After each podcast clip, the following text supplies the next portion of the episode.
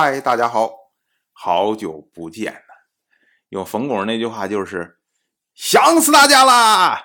哎，一说春秋刚刚经过了第一次，也是最长一次的断更的时间，如今呢要准备复更了。说起来啊，一说春秋从二零一六年四月连载至今，一周五期，风雨无阻啊。那这次呢？的确是受到了新冠疫情的影响，哎，影响还是蛮大的。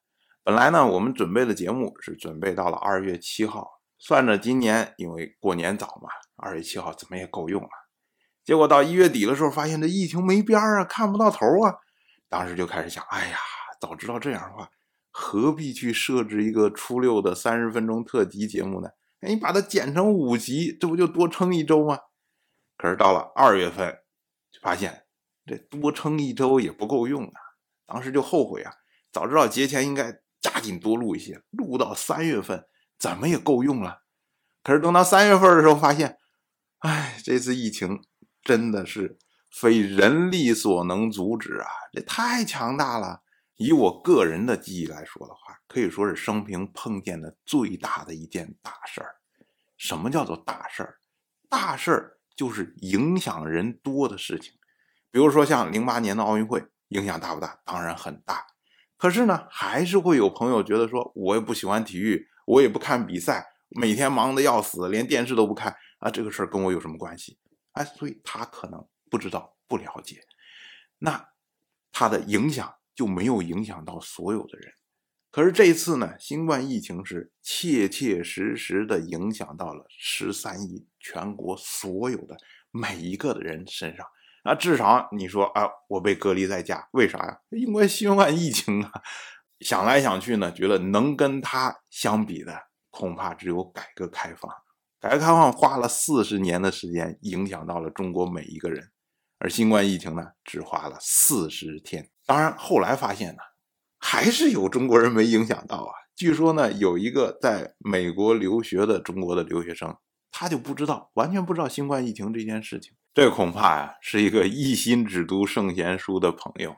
当然，这是说了三月份的情况，到了四月份，恐怕他也知道了，因为四月份的时候，美国到处都是，全世界到处都是啊。西方国家索性说，二战以来最严重的事件。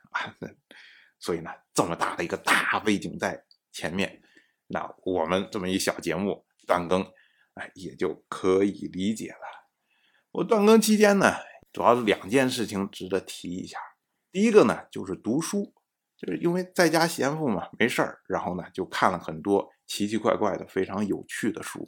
所谓有趣呢，指的可以增长见闻、修正观点的书。那我们后面呢会做一系列的类似于读书笔记这样的节目。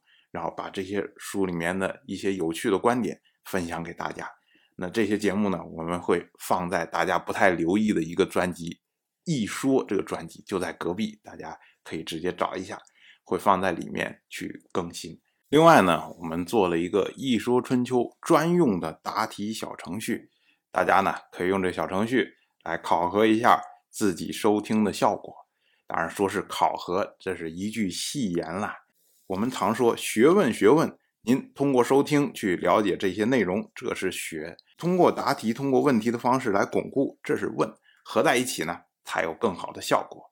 当然，本身答题小程序也是一种娱乐的方式，大家可以前去尝试。这个在公号的菜单里面就能找得到。那至于《一说春秋》这个节目本身的安排，那我们在复更之后会做一些调整。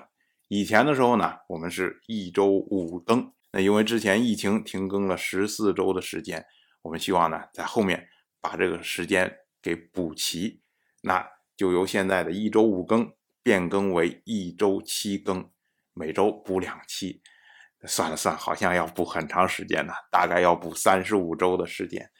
那不管怎么说呢，我们希望能够追回原来的进度。对于我们公号上的这些朋友们，然后我们会特别做一些这种回馈的活动，比如说所有的会员，每一个会员我们都会增加三个月的这个会员的时间，然后对于在疫情期间购书的朋友，因为我们长期都没有发货，大家还耐心的等待，这个非常感谢，非常感谢大家的支持。然后呢，对于这些朋友呢，我们将会陆续的进行赠送会员的活动。